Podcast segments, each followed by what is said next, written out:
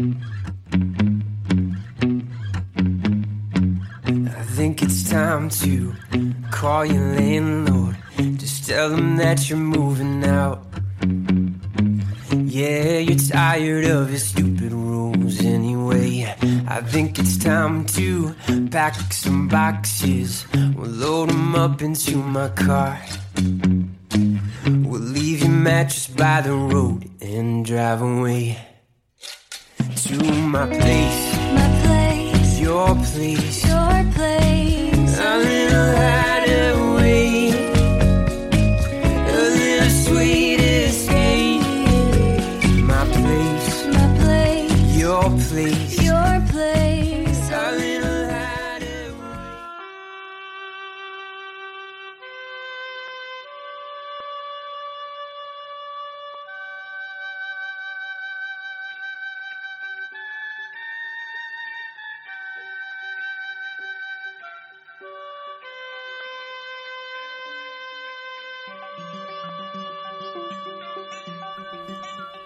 Muy a menudo, y esto es perfectamente normal, a los que hemos estudiado historia, especialmente historia antigua, se nos pregunta hasta qué punto la decadencia o la aparente decadencia actual de Occidente se parece a la decadencia que tuvo lugar a la caída del Imperio Romano. Y tenemos una imagen, evidentemente producida por las películas y por no pocas novelas de ficción, evidentemente, que reflejan un mundo lleno de placeres, excesos, caos, violencia, que de alguna manera queremos ver reflejado en los tiempos actuales.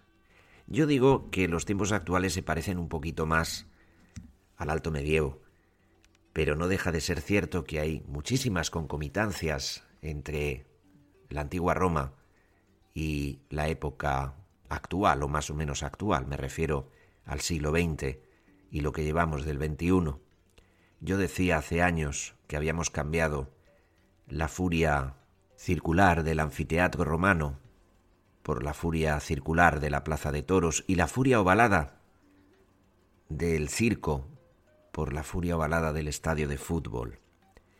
Pero hay muchos matices, hay muchas cosas que conocer de la antigua Roma y hay, sobre todo, a mí lo que me parece más interesante y más fascinante incluso para los arqueólogos, para los especialistas, es conocer cómo era el día a día, cómo era la moral, cómo era la cotidianeidad de aquellas gentes, la mayor parte de ellas muy pobres, extraordinariamente pobres, y algunas muy ricas, mucho más ricas proporcionalmente que los más ricos potentados de hoy.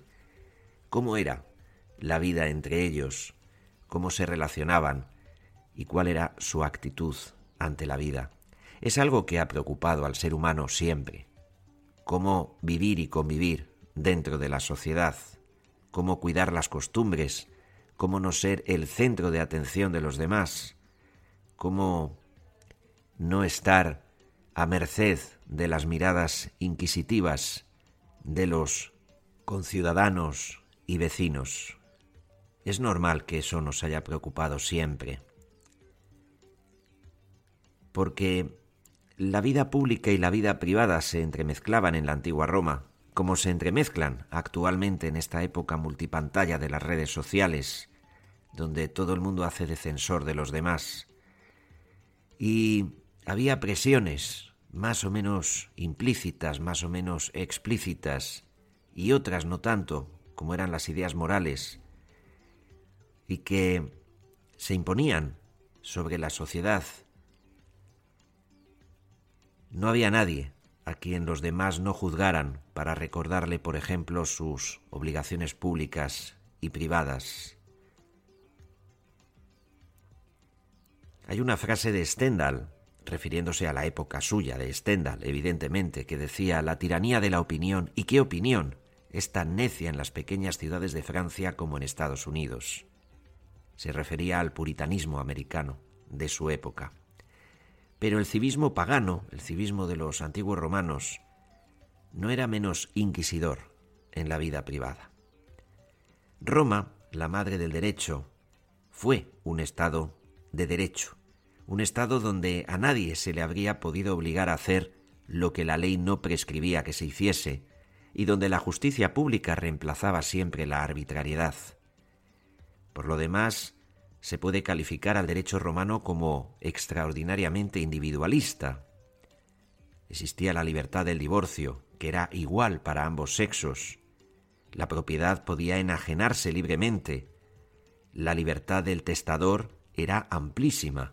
Podía dejar en herencia sus bienes a un amigo y dejar tirados a sus hijos por ejemplo.